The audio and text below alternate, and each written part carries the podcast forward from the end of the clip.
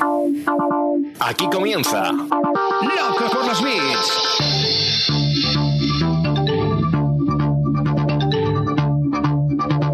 El podcast de e-commerce y marketing online de Emiliano Pérez Ansaldi.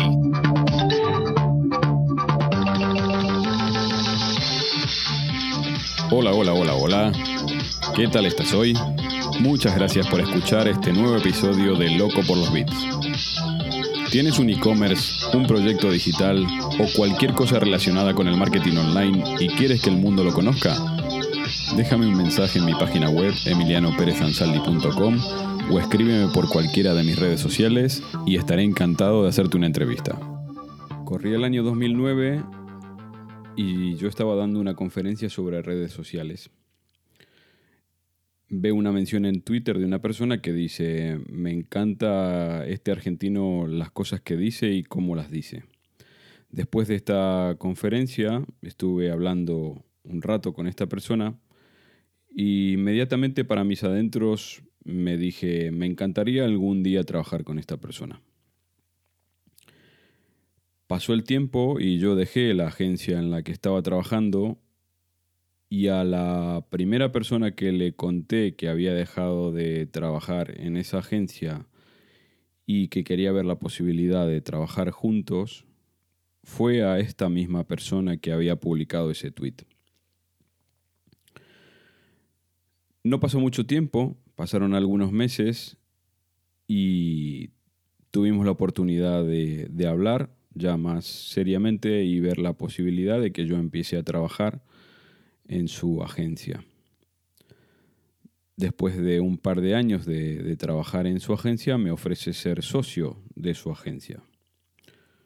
Por supuesto, sin pensármelo dos minutos, le dije que sí, que no importaba las condiciones y que sí, que quería ser su socio en el proyecto que estaba desarrollando. Me imagino que ya sabréis, los que me conocéis un poco, de quién estoy hablando en esta introducción especial. Se trata de Jezabel González Díez, Gesis, para los amigos. Y el proyecto al que me invitaba a ser socio era nada más ni nada menos que Vital Innova. Hoy, en este capítulo 6 de la temporada 2 de Loco por los Bits, cerramos el círculo juntos y hacemos la autopsia de Vital Innova, de un proyecto exitoso. Eh, particularmente para mí, no sé, tiene que pasar algo muy extraño como para que yo vuelva a formar parte de, de un proyecto de esas características. Nunca digas de este agua no de beber, pero es muy difícil que se den las condiciones para que algo o alguien pueda igualar lo que para mí significó Vital Innova.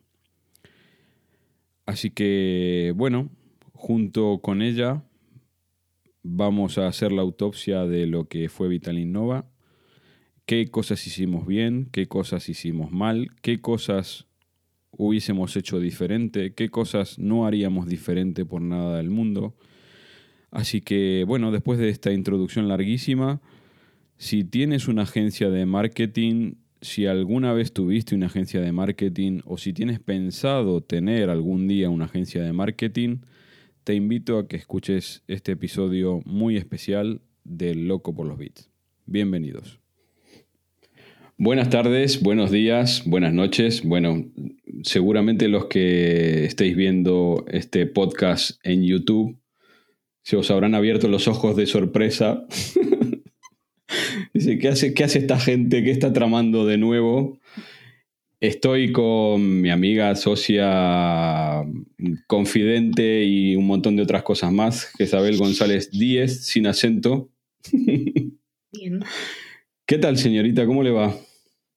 Hola, Emi. Buenos días, eso, buenas tardes o buenas noches. Que bien, me va muy bien, contenta. Bien. ¿Qué le, le, quieres decir a la gente por qué estamos aquí? ¿Cuál es la propuesta que te hice? Con, con, las palabras literales. Pues es que no me acuerdo de las palabras literales, pero básicamente me eh, ibas a interrogar y yo iba a improvisar. Algo así. Y te dije que yo iba a tratar de improvisar también, que iba a, a no tener guion, No te lo he cumplido del todo, ya sabes cómo soy.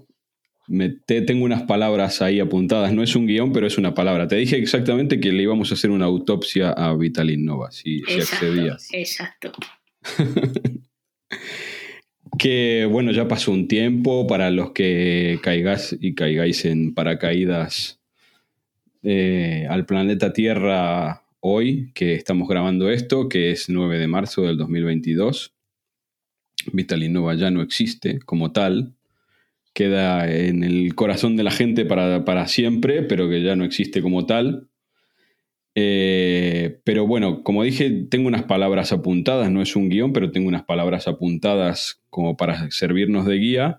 Y quiero empezar por el principio. Quiero que volvamos para atrás 13 años y sabes que yo no creo mucho en esto de misión, visión, valores. Siempre lo odié. Eh, pero sí, ¿qué objetivos y qué motivaciones tenías en ese febrero del 2009 para abrir Vital Innova? Bueno, mira, Aprovecho y te cuento eso, que hoy estaba en un en el Congreso de, Marketing del Club de Marketing de Castilla y León, hablando más o menos de, esto mismo. Y les diría que creo que el propósito viene después, ¿no? O sea, que vas haciendo el, el, propósito después. No tiene nada que ver lo que yo tenía en la cabeza eh, de idea de, de Vital Innova en el 2009, que nació eh, como una consultora tecnológica de implantación de RPs y CRMs en software libre, de lo que finalmente se convirtió, ¿no? Mm, así que el propósito como que vino, el propósito como que vino después, o, vino dado después, ¿no? Cuando, cuando te preguntas eh, ¿para qué porras estoy haciendo esto? Eso mismo. Y de ahí vienen los valores y de ahí viene, y de ahí viene todo lo demás. Sí que tenía claro dos cosas, ¿no? Eh, independientemente del modelo de negocio, tenía claro que quería estar rodeada de gente con la que me gustara trabajar y que, me, y que quería hacer las cosas como yo pensaba que era la forma correcta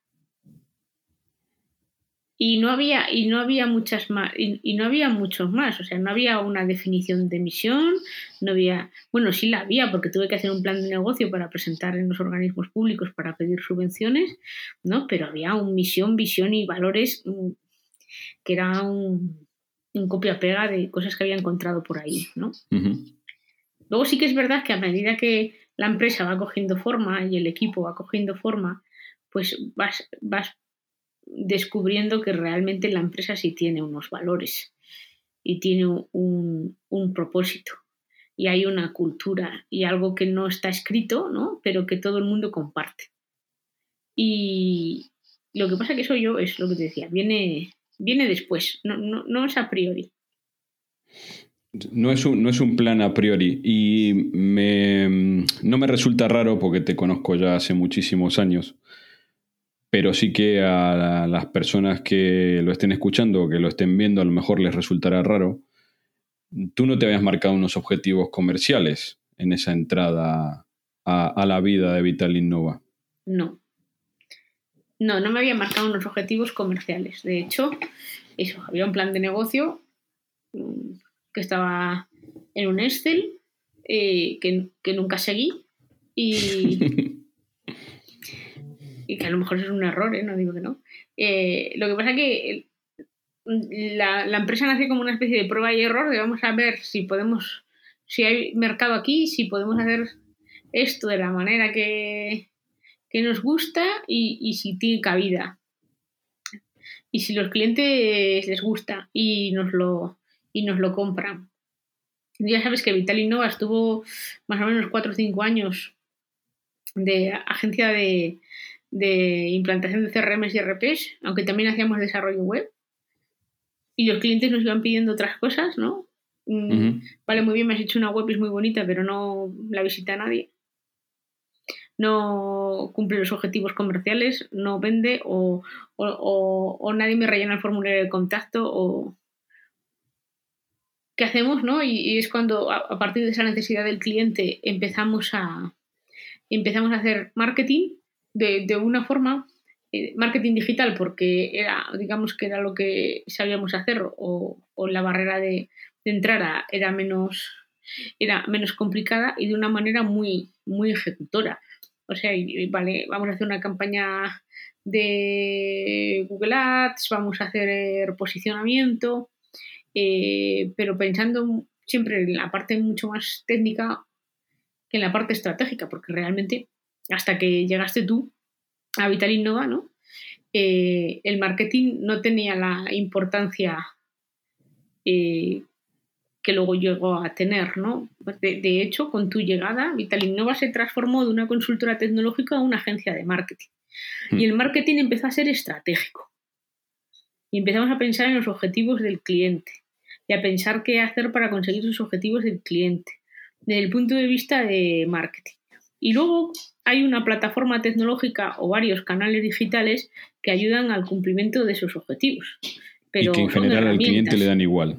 Exactamente, que yo esa es la conclusión que llegué muchas veces, que si realmente nos hubiéramos puesto a, unos carteles eh, de compro oro por delante y por detrás y hubiéramos paseado arriba y abajo de la calle Santiago, eh, pues quizás nuestras campañas hubieran tenido más eficacia para algún cliente y a nuestro cliente le hubiese dado igual. Es decir, consígueme los objetivos, ¿no? Da, igual cómo, da igual cómo lo hagas. Entonces, realmente,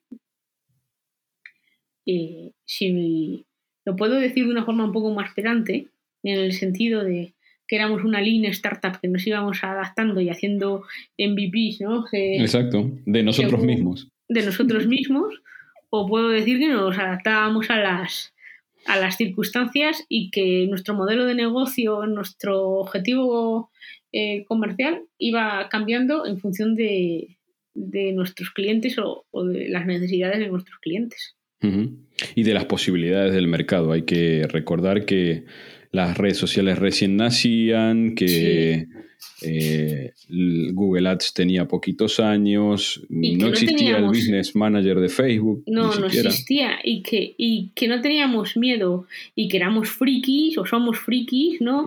Y por lo tanto pioneros y cacharreábamos, éramos curiosos y se nos ocurría, vamos a hacer una campaña de Twitter Ads cuando realmente tenías que poner Twitter Ads en inglés para que realmente te apareciera la parte de ads, porque en Twitter en español todavía no estaba, y este tipo de cosas que nos hacían, sí, ser un poco diferentes y que los clientes nos mirasen con cara de marciano.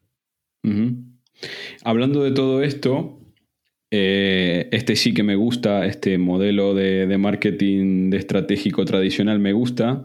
Eh, hagámosles rápido las 4P a Vital Innova. Eh, las 4P, perdón, el DAFO a Vital Innova. Ah, pensé que las 4P, pero las 4P también las podemos hacer. El DAFO. Sí, sí, sí. No, eh, pero el DAFO, el DAFO me interesa más. Primero, partiendo de lo interno, las debilidades y las fortalezas. Bueno, las debilidades, eh, un poco ya les estás diciendo. Éramos unos MVPs constantes. Sí, pero bueno, eso también puede ser una fortaleza, ¿no? Desde el punto de la rapidez en la que te, en la, en la que te adaptas. Depende cómo lo veas. Vale. Y como es una autopsia por Morten. Eh, Exacto. las, para mí, la, la única fortaleza que tenía Vital Innova frente a la competencia era las personas. Que lo habré dicho hasta la saciedad y suena una frase hecha, pero lo más importante son las personas. Me costó porque dentro de este MVP el primer equipo de Vital Innova no tenía nada que ver con el último equipo de Vital Innova. Yo creo que en esas iteraciones que hicimos y en la que tú formaste parte, en el que eh, nos íbamos quedando con, lo mejor, por decirlo de alguna manera, o, la gente iba evolucionando hacia una mejor versión de sí misma, eh, el, equipo el equipo que configuramos en los últimos años de Vital Innova, en los últimos tres años de Vital Innova, era un equipo del que yo me sentía muy orgullosa. Y esa era la fortaleza, el equipo. Las ganas de trabajar del equipo, las ganas de colaborar, de hacer cosas juntos, de ayudar al compañero, de ponerse en los zapatos del cliente, de ser empáticos con el cliente, de siempre buscar los objetivos del cliente, aunque yo protestase mm, diciendo que la rentabilidad se nos iba al, a la mierda y que no podíamos hacer así, daba igual, seguíamos haciendo horas para el cliente, ¿no? Entonces, eso para mí era la fortaleza. La fortaleza era que las personas ponían toda la carne en el asador para cumplir los objetivos del cliente. Tengo una sobre el equipo, después una palabra ahí, pero más adelante. Sigue, y Eso, esa era la principal fortaleza, ¿no? El compañerismo y, la forma de, trabajar, las personas, ¿no? Debilidades teníamos muchas. Esto lo he dado eh, muchas vueltas. Uno, acuérdate que nuestro socio Manuel, cuando hacíamos los consejos de administración, incidía mucho. Nos mataba. Sí, y, con toda la razón del mundo, en el que no teníamos el foco puesto en la rentabilidad. Hmm. Y teníamos, y, Vital, y teníamos Vital Innova como si fuese una ONG o, o, todos tuviésemos el euromillón, nos hubiera tocado el euromillón y no tuviésemos la necesidad de trabajar para ganar dinero. No teníamos puesto el foco en los números y, y eso nos secuestró eso hizo que no pudiésemos crecer, que no pudiésemos acometer inversiones, que no pudiésemos contratar a, más gente porque no, no teníamos posibilidad, ¿no? Y, nunca, nunca, nunca poníamos el foco en la rentabilidad. Siempre poníamos el foco en las personas, en los clientes, en hacer mejor nuestro trabajo. Y esa para mí fue la principal debilidad. Hay otra debilidad que creo que le da muchas vueltas y es que, eso fue cabezonería mía, una creencia limitante, que es que yo no quería que fuésemos una agencia mucho más grande. Que discutías bastante conmigo en relación a eso. Discutíamos y decía, no, quería, no quiero que seamos más de 10, 12 personas. ¿no? Y eso, eh, compitiendo con un mercado global, ¿no? Luego hablamos de la otra parte de, externa, ¿no? Pero compitiendo en un mercado global tienes un riesgo muy alto, porque al ser una agencia pequeña puedes llegar a determinados clientes, necesitas llegar a unos clientes más grandes, eres una agencia demasiado pequeña para ese tipo de clientes, ¿no? Con lo cual estábamos en tierra de nadie, porque éramos una agencia grande para una pyme con precio, que, que no competíamos en precio, siempre nos decían que éramos muy caros para el entorno local y luego, las empresas que ya tenían un, tamaño más grande eh, optaban por contratar una agencia de marketing digital de Madrid. Hmm. Vamos a hablar que para los que no conocieran Vital Innova, llegamos a ser 12 en total. El, el, número más alto llegamos a ser 12. Exacto. El más hmm. alto llegamos a ser 12. Yo con 12 personas ya me empezaban a entrar los siete males.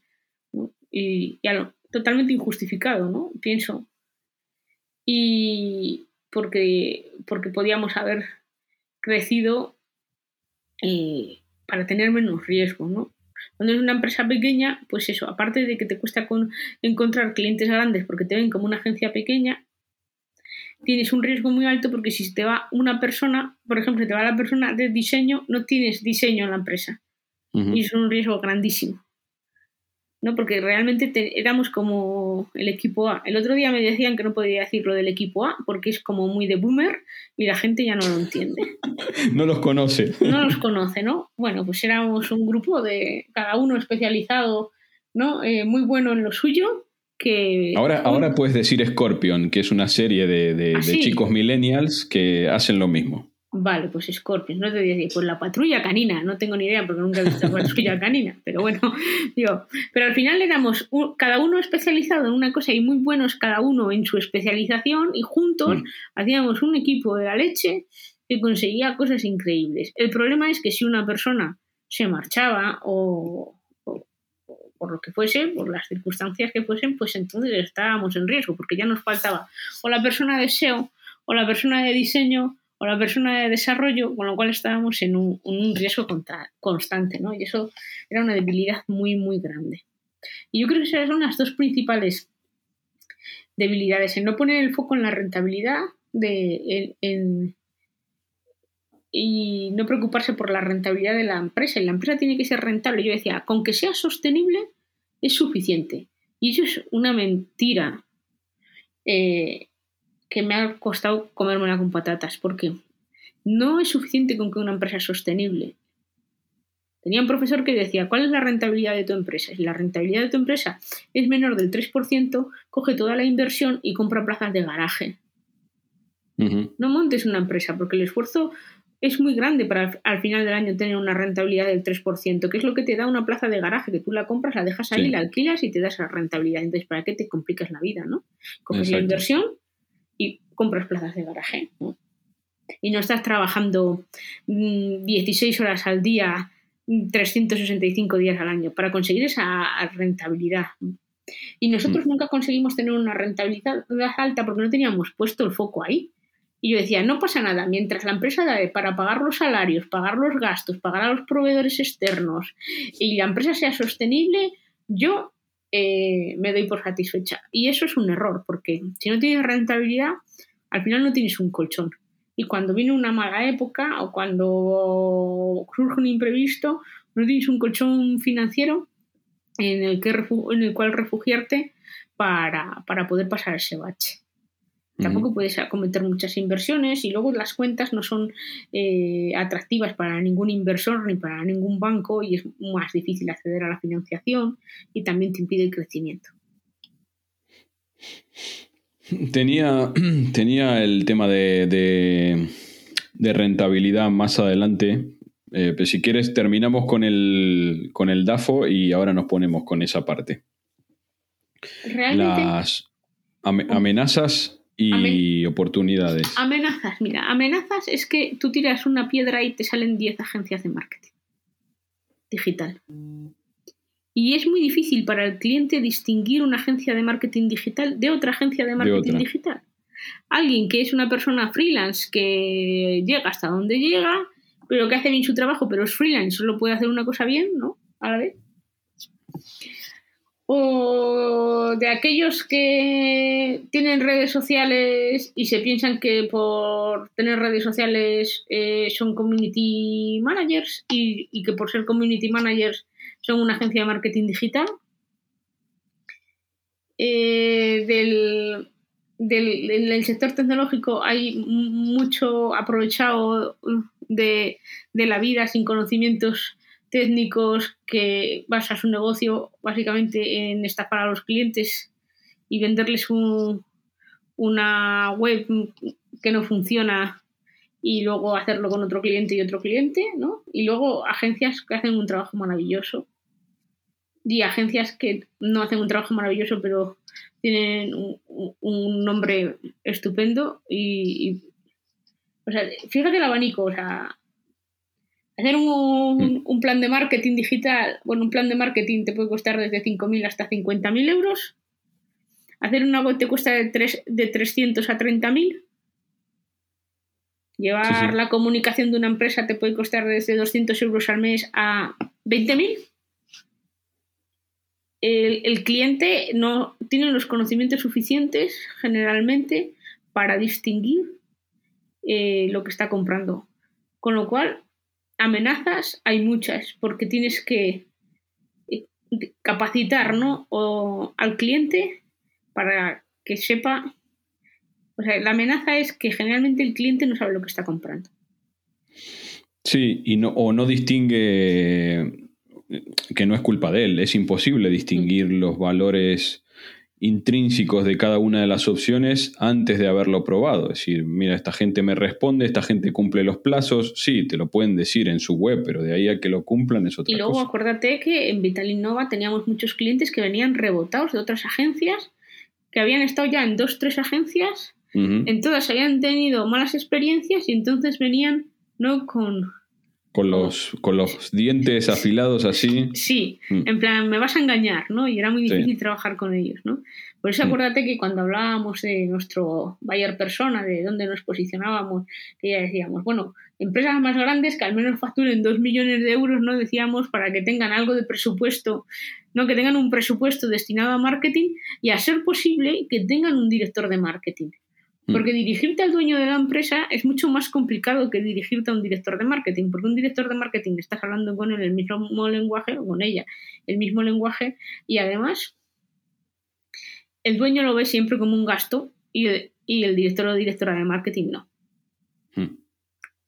Entonces, principal amenaza, el, el principal amenaza, el desconocimiento y los vendemotos y la gente que hacía, que nos daba mala fama al resto de las agencias de marketing digital. Esa era la, principal amenaza.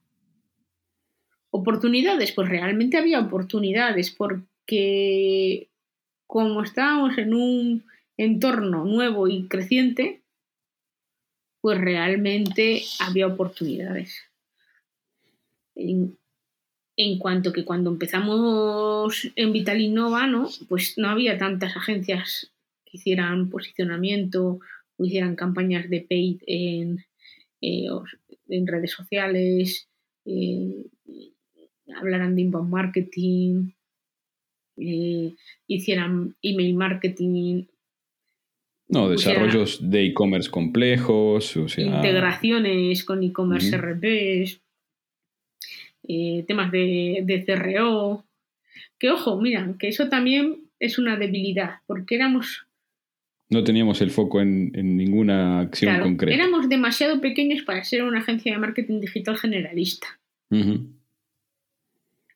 Entonces teníamos que haber puesto el foco. Y cuando pusimos el foco, que pusimos el foco en un sector, cuando decidimos que íbamos a especializarnos en bodegas porque teníamos mucha experiencia, eso también fue un error porque no medimos mm, adecuadamente el, el sector, ¿no? Y sin, qué necesidades en cuanto a marketing real tenía y qué presupuesto tenían destinado para, para este tipo para este tipo de cosas. Entonces, éramos ¿qué, presupuesto tenían y qué presupuesto estaban dispuestos a meter en ese? Sí, en digital. Mm. Y que y porque, porque no veían retorno. Eh, mm. Quizá a lo mejor llegamos pronto. No lo sé. Eh, yo, creo que sí, o sea, eh, pre-pandemia, la pandemia ha cambiado un poco la, perspectiva de casi todos. Siguen teniendo también muchas reticencias en cuanto a la inversión, algunas por posibilidades reales ahora, está, está muy difícil el mercado, mm. y otras mm, por...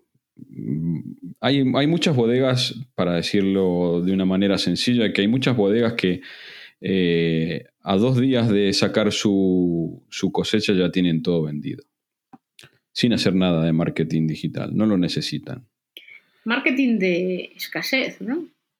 Sí, y las que lo necesitan son demasiado pequeñas todavía como para poder invertir, que es un error también, deberían haberlo pensado la inversión antes, porque al final es como una pescadilla que se muerde la cola, ¿no? Lo mismo que estamos diciendo para Vital Innova es lo que les pasa ahora.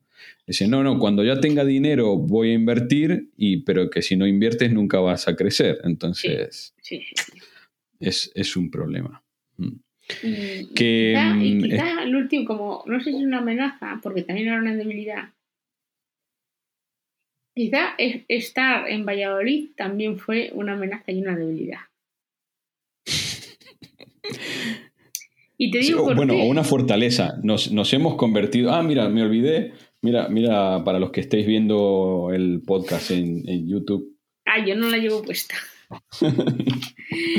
Pero realmente, eh, todo el mundo, mira, hoy que estaba este, en este congreso que te comentaba antes, ¿no? Todas las personas que estaban allí conocían Vital Innova. Éramos unos monstruos, ¿no? Está, está mal que lo diga yo, pero éramos... Éramos la agencia de marketing digital más conocida de todo Valladolid. Hmm y estábamos, está mal que lo diga yo también, muy por encima del resto de las agencias de marketing de Valladolid. Sí. Bastante por encima.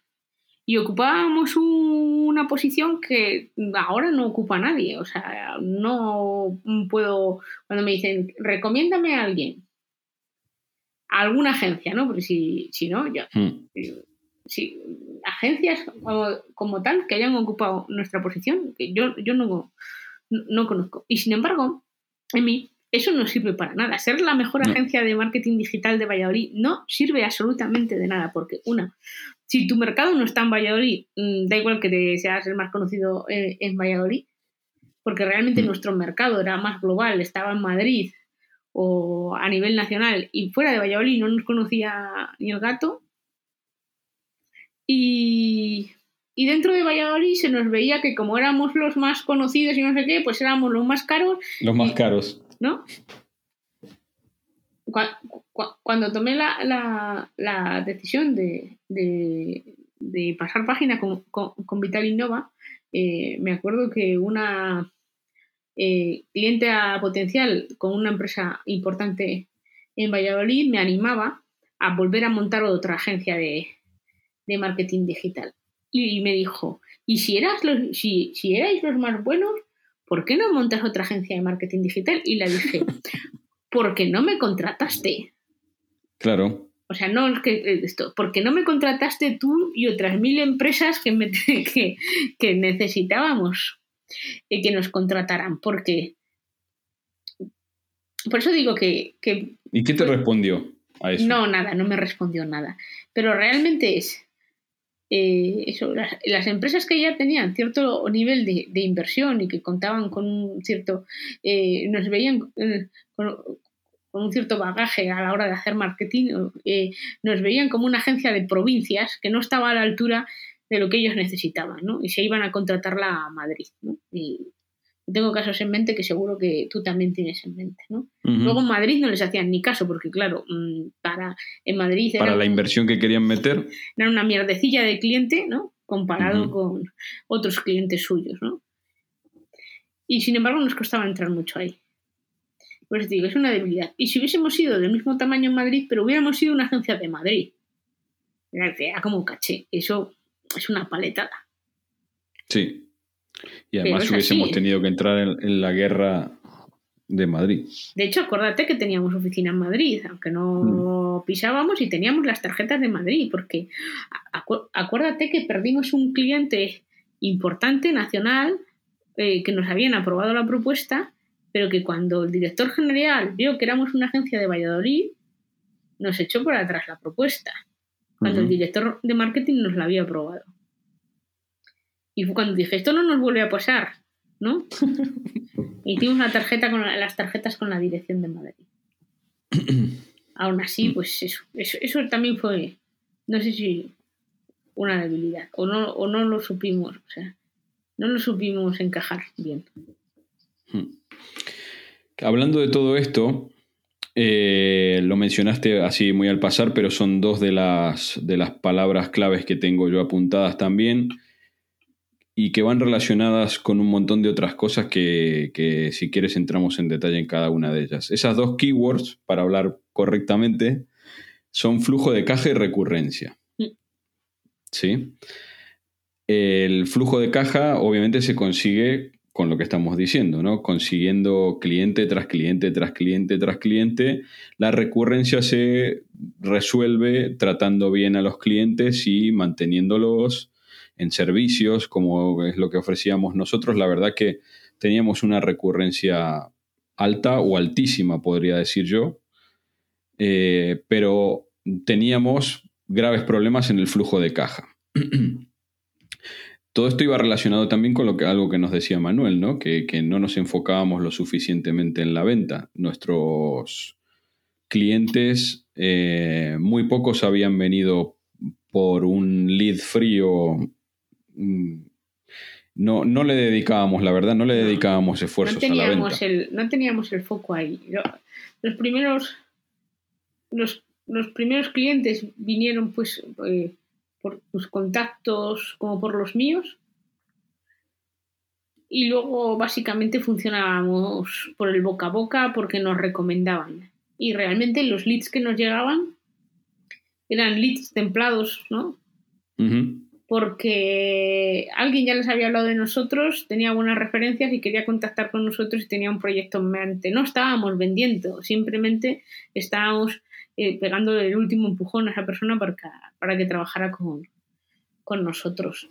Mm, hicimos, cuando empezamos a hacer marketing para Vitalinnova, que también fue casi otro error, ¿no? Y, ahí, también... Mm, mm, eh, teníamos mucho debate, ¿no?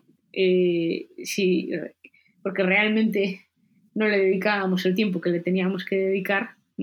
Para hacer este inbound marketing y a través de contenidos que lo empezamos a hacer en el blog, redes, las entrevistas que subíamos a, YouTube, las, las mini charlas entre nosotros que subíamos a YouTube y por último el podcast, ¿no? Pues esa, esa parte nos da visibilidad, pero realmente no nos atraía clientes como tal.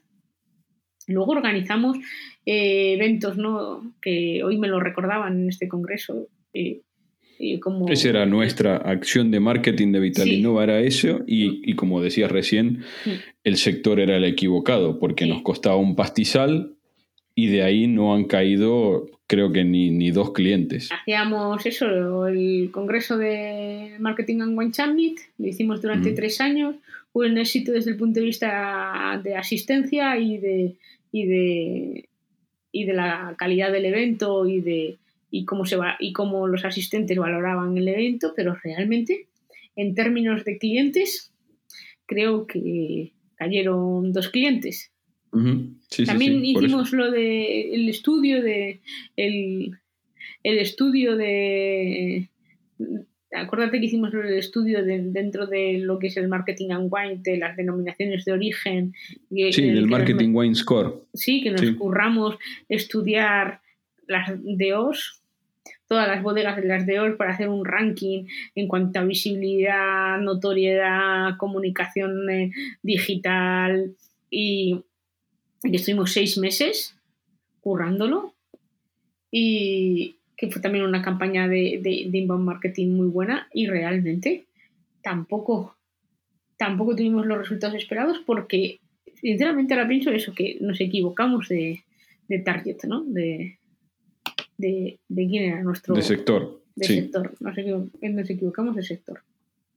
Hmm. Y, y, luego sí que en la última época de Innova probamos con una agencia externa de comerciales acuérdate, que tampoco llegó a funcionar bien porque nuestra preventa es una preventa consultiva. Y externalizar, externalizarlo en personas que no saben de marketing digital no llega a funcionar porque no vendemos aspiradoras.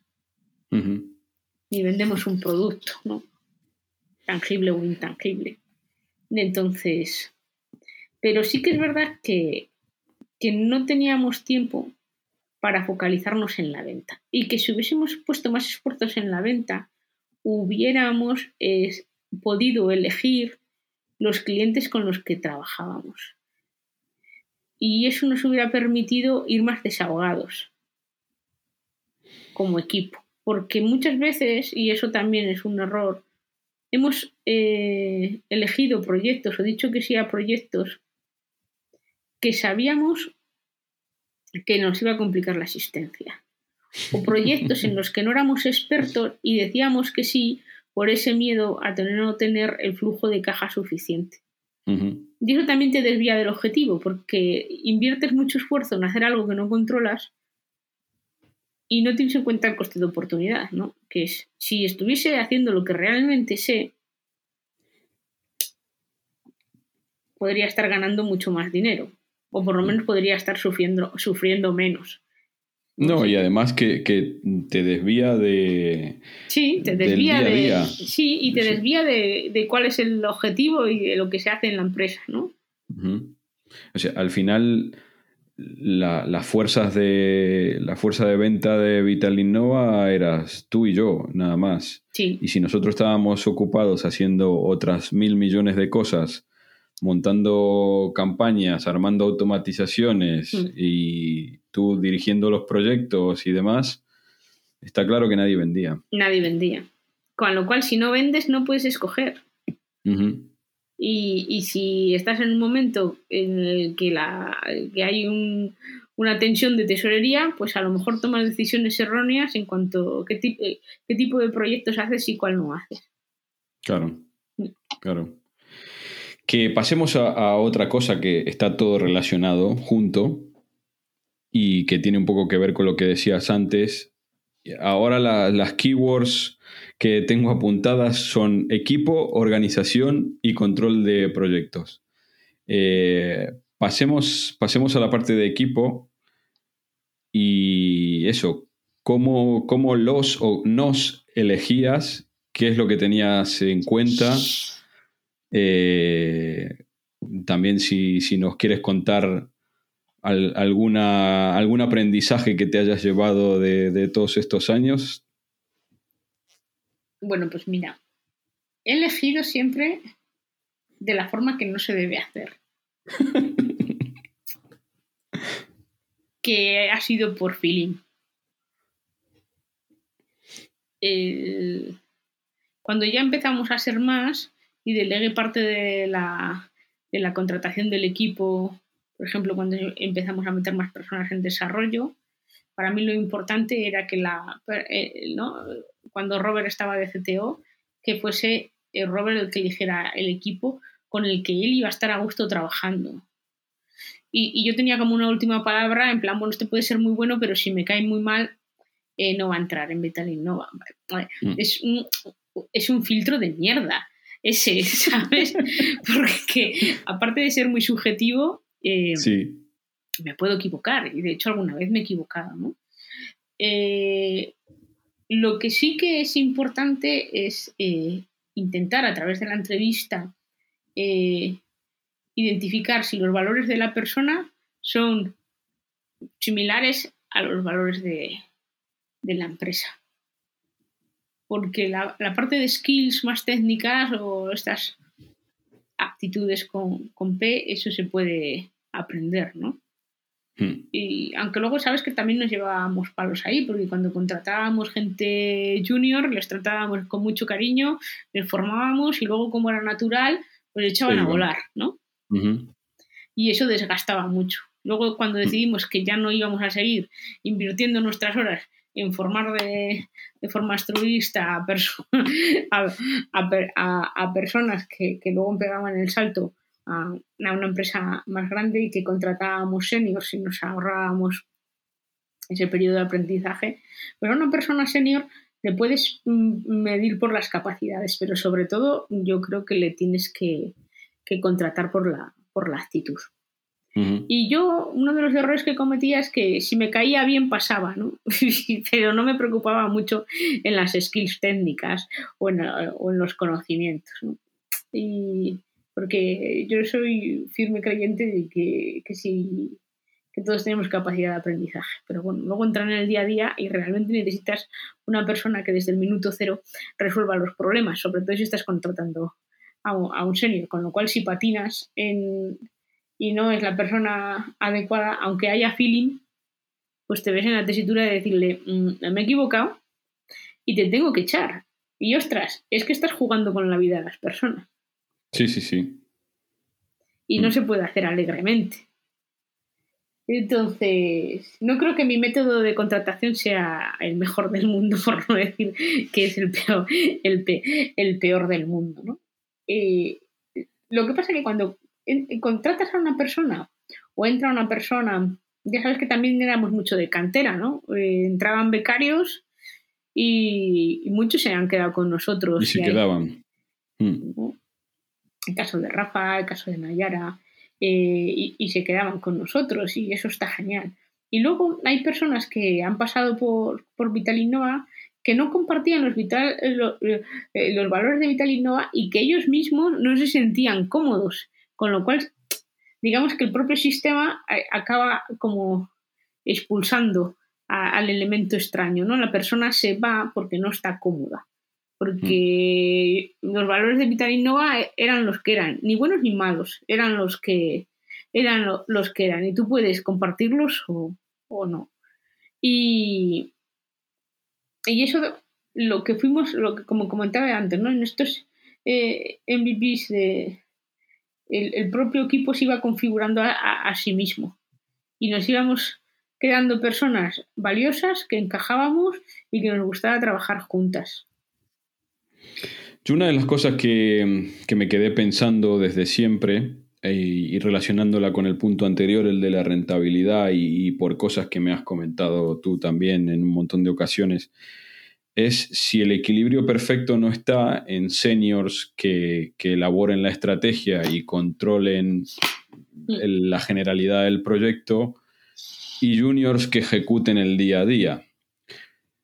Pero. Para mí eso es el equilibrio perfecto. Pero para eso tendríamos que haber sido más. Es como una especie de pescadilla que se muerde, eh, eh, mm. que se muerde la, cola. Ese es el equilibrio perfecto.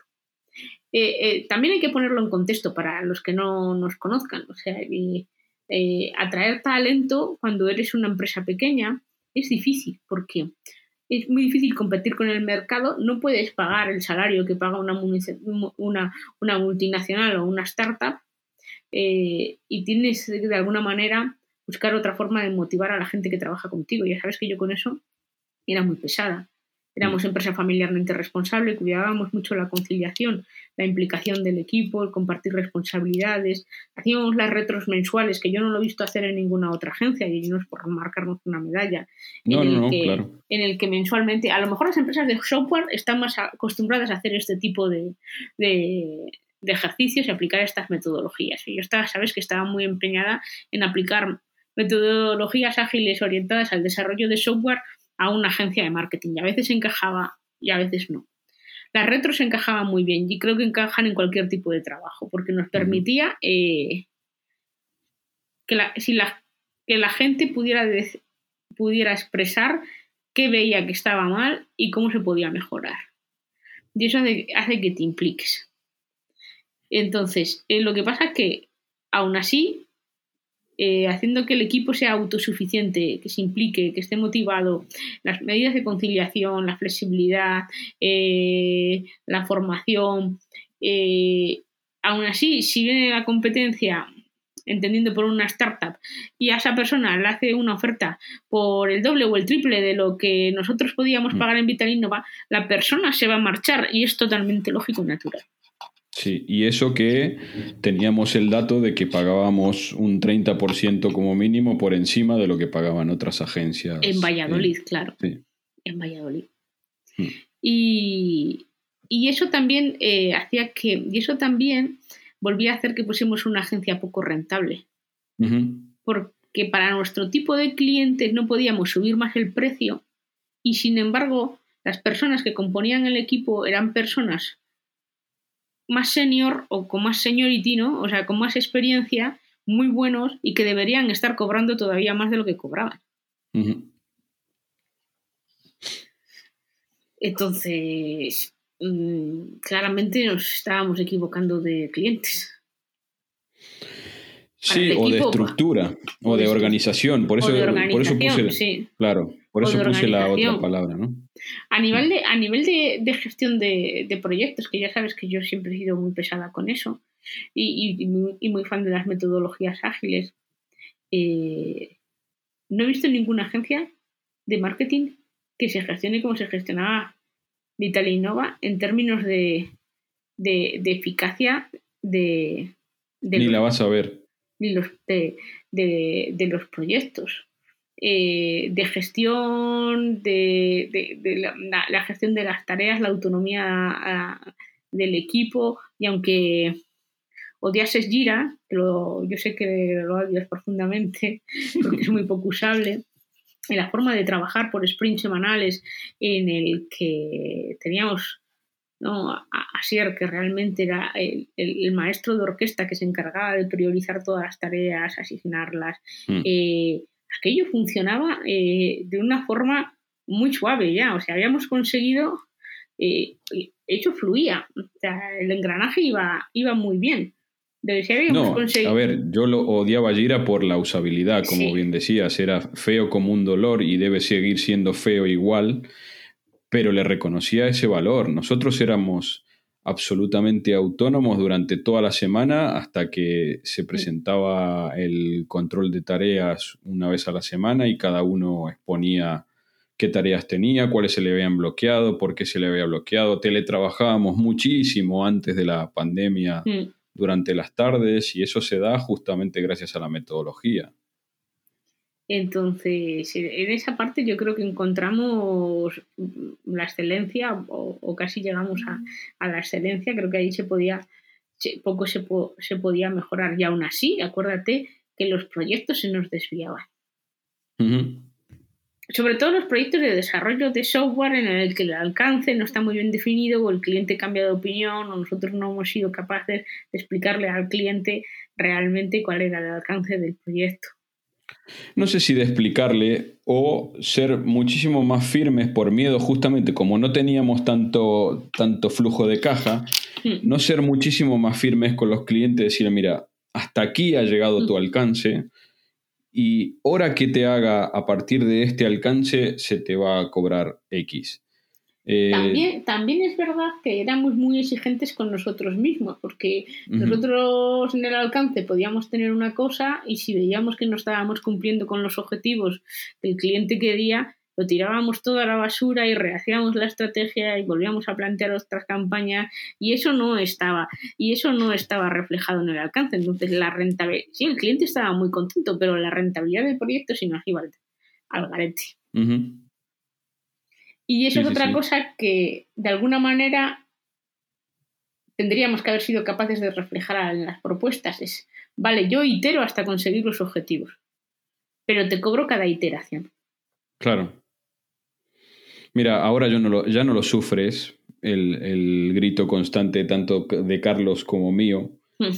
pero yo lo pienso cada vez que monto una campaña de, Facebook, lo pienso. Digo, si yo tuviese que cobrar a Valor Vital Innova, montar una campaña de Facebook y hacer el seguimiento mensual de una campaña de Facebook ahora, no sé cuánto lo, lo, tendría que cobrar. Directamente no lo sé, porque es eso, tú la montas, anda perfecto durante dos días, al cuarto día se te van las conversiones a la mierda, eh, tienes que volver a cambiar las creas o cambiar la audiencia en el medio o te paran la campaña, porque deciden que te paran la campaña o te, o te rechazan la tarjeta de crédito y... Bueno, de esas miles.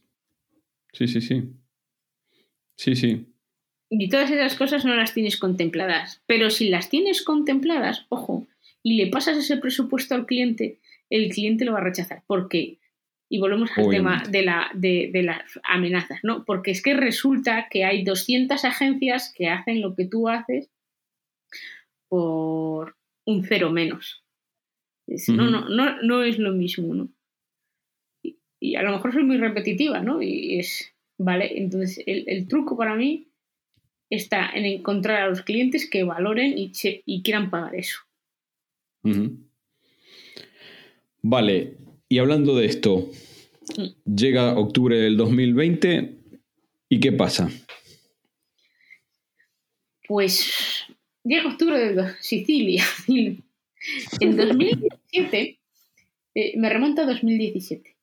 En 2017, eh, en la primera cumbre CEO que organiza Mariano Llorente, que era en la granja en Segovia, yo tengo un espasmo involuntario de glotis, esa la parte que, eh, que, ponía ahí en, el diagnóstico, y las sensaciones de ahogo.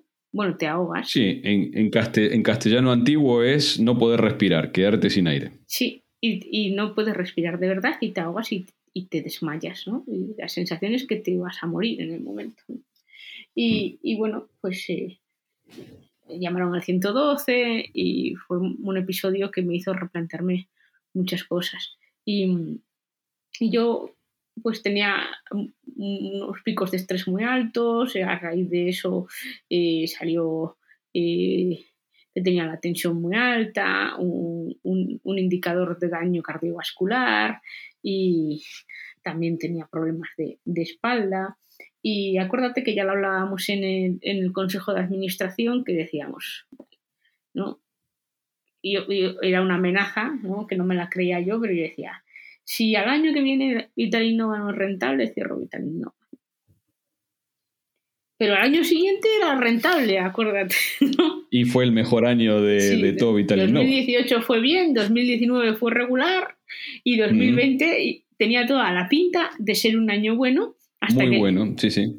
Hasta que, llegó, hasta, que, hasta que llegó la pandemia. Y con pandemia no fue malo. Acuérdate que sí que es verdad que el cliente más grande que teníamos pasó la inversión, pero luego eh, nos sonaba muchísimo el teléfono y nos llegaba un mogollón de oportunidades porque de repente todo el mundo se volvió loco y quería un e-commerce. Y fue cuando lanzamos la línea de negocio de montar Shopify porque la gente quería su e-commerce en una semana, ¿no? Y lanzamos la landing de tu e-commerce en una semana y nos pusimos las pilas y empezamos a hacer Shopify y aquello fue una locura y, y en facturación no nos fue mal.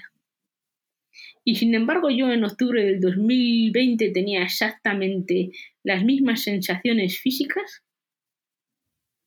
que tenía en octubre de 2017. Y no mm, tenía ganas de que me fuese a, no, quería tener otro accidente cardiovascular. Llamarlo así.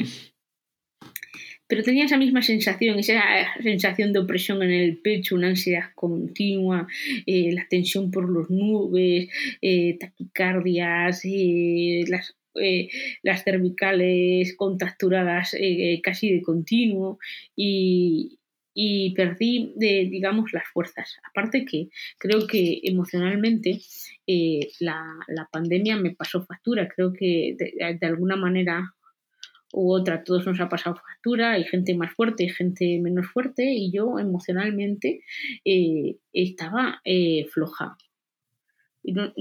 entonces no, no tenía no tenía ilusión que para mí es la, gasolina del emprendedor. Había perdido la ilusión. Hoy también, que lo comentaba en el Congreso, hablaba del propósito, ¿no? Me dice el misión, misión, valores, el, el, valores, no, el valores, bueno, no valores, propósito, la misión, venga, visión. ¿Para qué estamos aquí? Y es lo que me planteé, ¿no? ¿Para qué estamos aquí? Porque eh, como siga así voy a morir en el intento. Hmm. ¿Para qué estoy haciendo esto? Y fue lo que me, lo que me hizo pensar, ¿para qué estoy haciendo esto? Y, y otras veces había encontrado la respuesta. Y esa vez no la encontré, porque había perdido la ilusión y, y no la encontraba por, por, ninguna parte. Y, y, justo coincidió en el tiempo con que eh, una persona conocida, CEO de una agencia de marketing digital de, de Castellón, pues eh, nos hizo una oferta para integrarnos en su agencia. Y a mí en aquel momento me pareció una fantástica idea. Porque podíamos mantener el equipo en las mismas condiciones laborales, podríamos, podíamos seguir dando servicio a los clientes, no les íbamos a dejar en la estacada y mis, digamos, eh, responsabilidades se diluían. Y ya no era la única persona que tenía que tirar del barco en última instancia.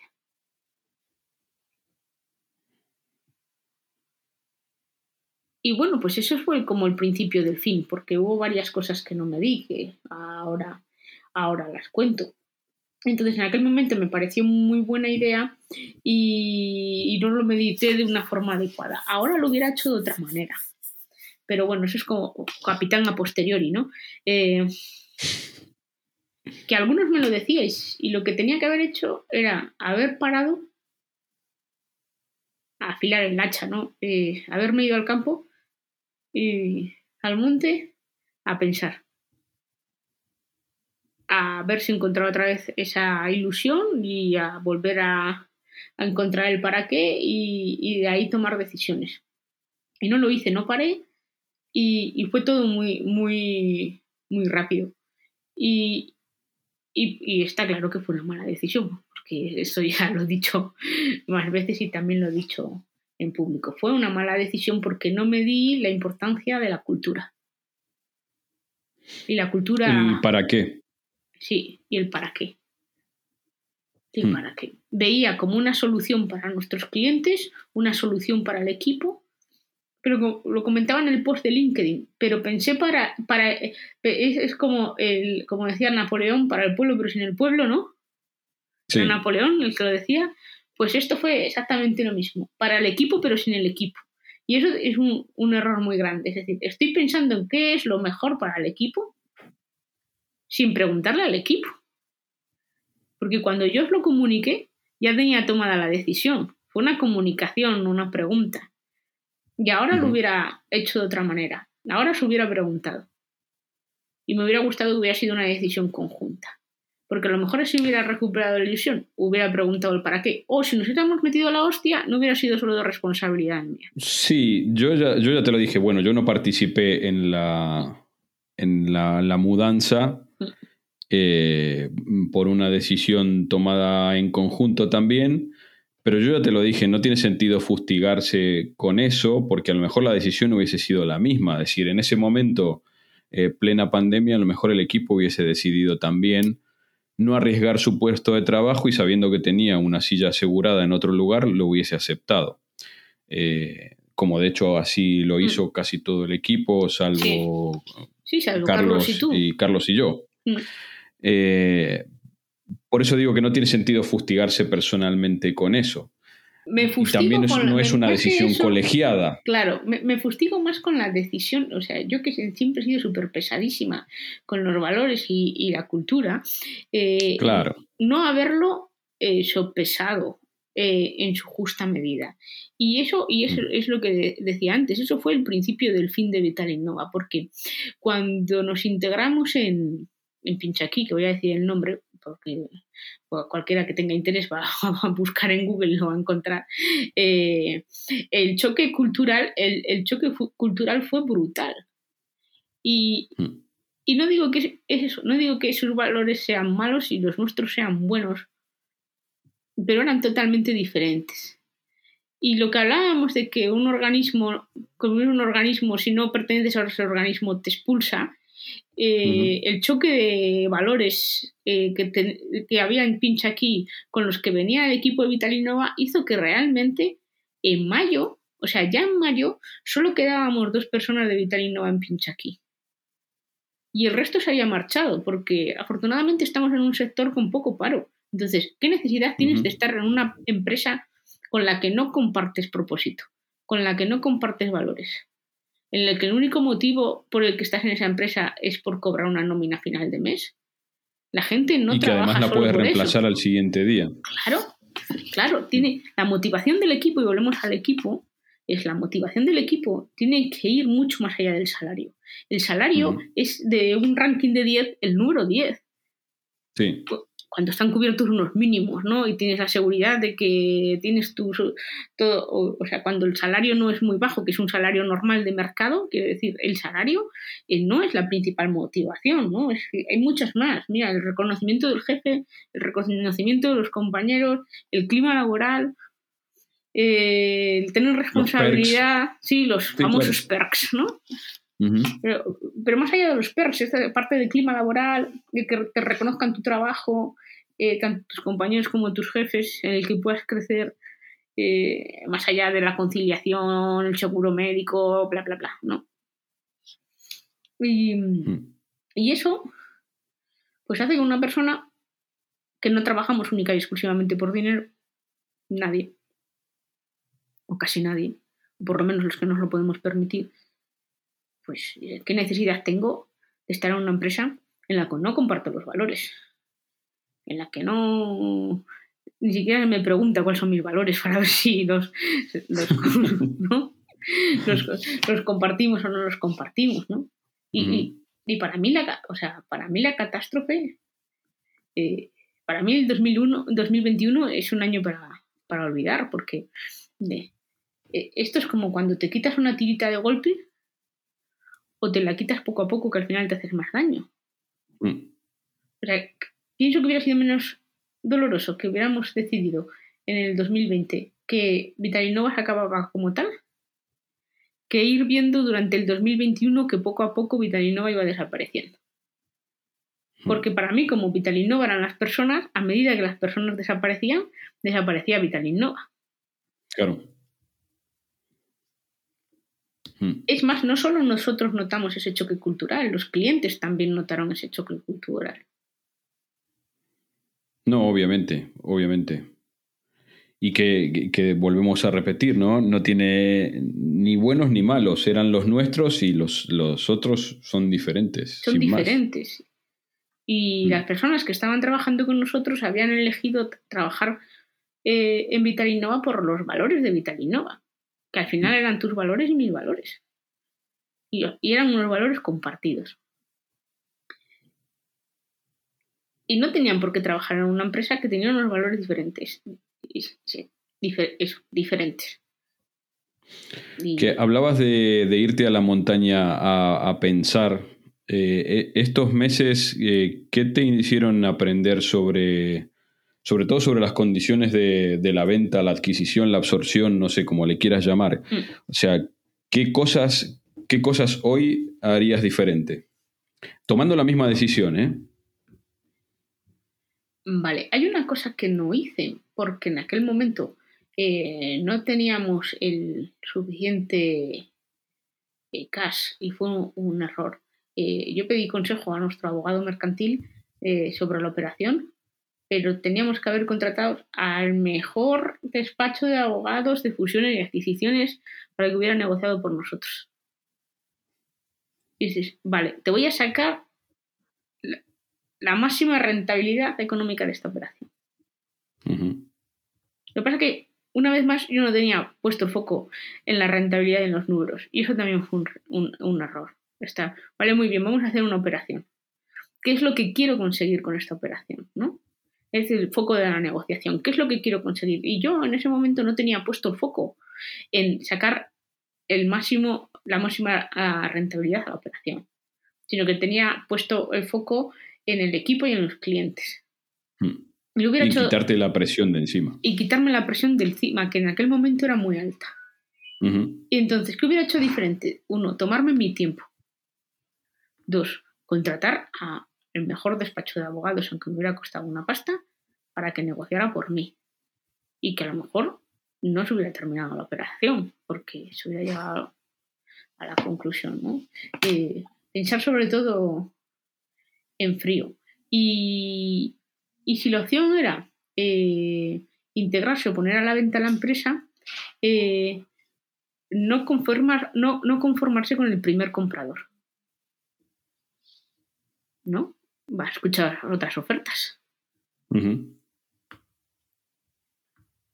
Y no fue así. O sea, fue todo tan rápido y fue una decisión tomada en caliente que no dices, bueno, espérate, si realmente lo que quiero hacer es esto, voy a ver qué otras, em- qué- qué otras, empresas? ¿no?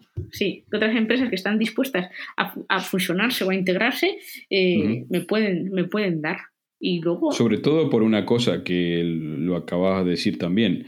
El valor más grande que tenía Vitalinnova era su equipo de ultra profesionales y que no se consiguen en el mercado. Entonces, estaba casi que cualquiera hubiese estado dispuesto a absorber a, a 10 personas de esa cualificación.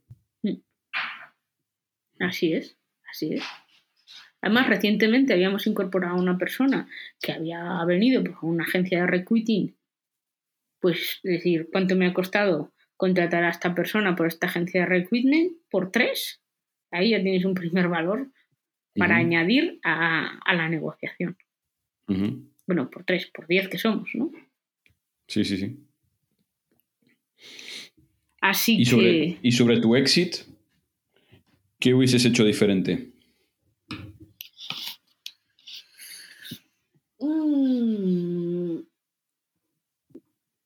Pues realmente, pues realmente en mi cabeza estaba cogerme más de un mes sabático que me cogí. Porque necesitaba pensar y estaba en un momento de crisis existencial. Pero luego tenía este miedo FOMO, ¿no? A quedarme totalmente descolgada de la realidad y del mercado de trabajo. Y, y también pasó a- ante mí una oportunidad que me, que me cuadraba con un ejercicio que había hecho que se llama Ikigai. No sé si conoces. Lo conozco, sí, sí. Entonces yo en Lo este- que quiero, lo que el mercado necesita, lo sí, que. en lo que soy útil. bueno, ¿no? Lo que por lo que me pagan, ¿no? Sí, sí, lo que me gusta, en lo que soy bueno, lo que me pagan, ¿no? Pues ahí eh, tiene que haber una intersección, ¿no? Exacto.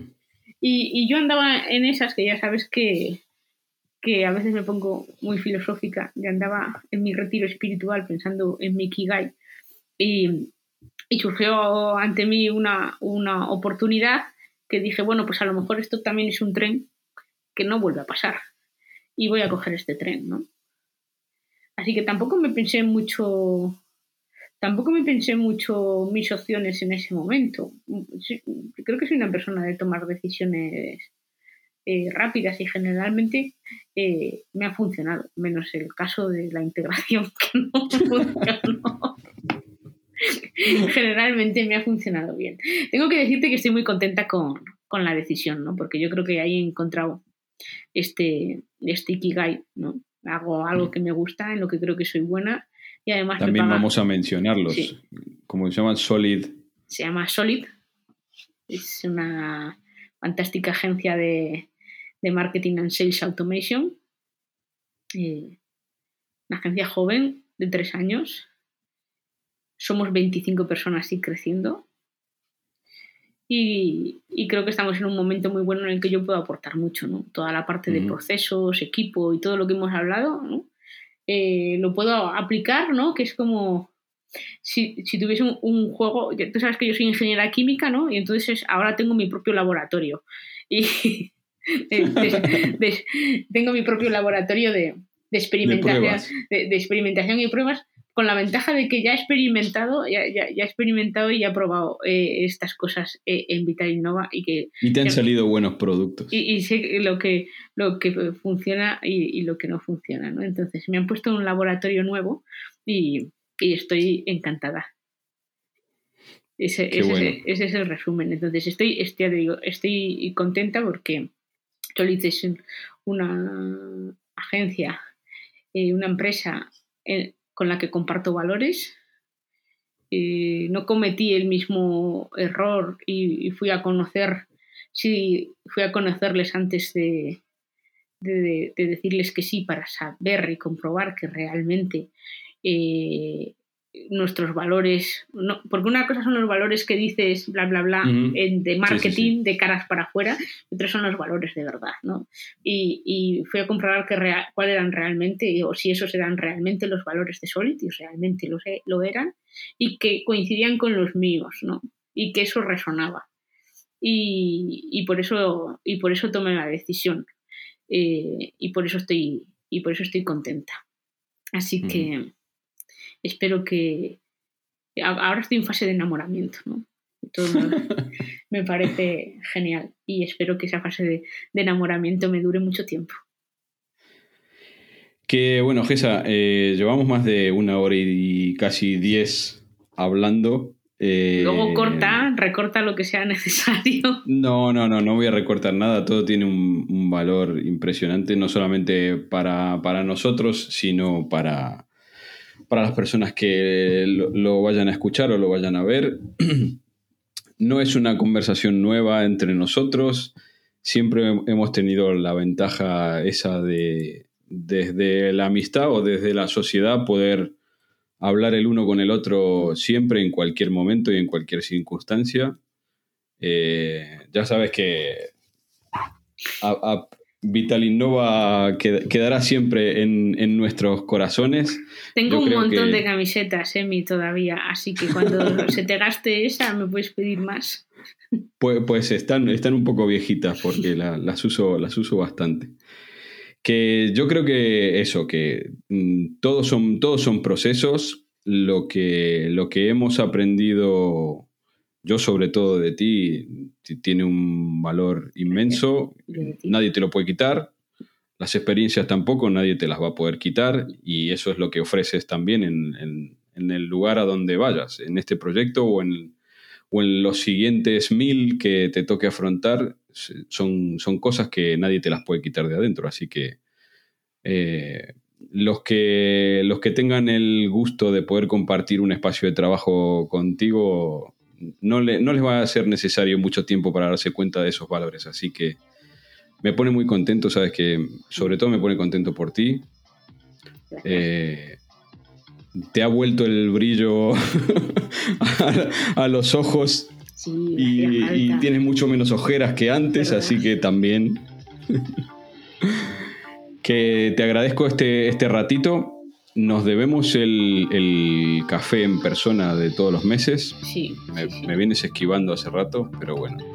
Bueno, pero prometido que este mes no pasa. Vale, vale, vale. Que bueno, eso, te agradezco el, ratito este, te mando un beso gigante y mucha suerte en, en, todo, no en el trabajo solamente, que es solamente una parte pequeñita de nuestra vida, así que en todo el resto también. Gracias, igualmente, un placer. Un beso grande. Chao, chao. Adiós, adiós. Y hasta aquí nuestro episodio de hoy. Espero que lo hayas disfrutado tanto como yo. Muchas gracias por tus likes en todas las plataformas de podcasting. Te espero en el próximo episodio de Loco por los Beats. Me parece que se nos ha acabado la batería y esto llega a su fin.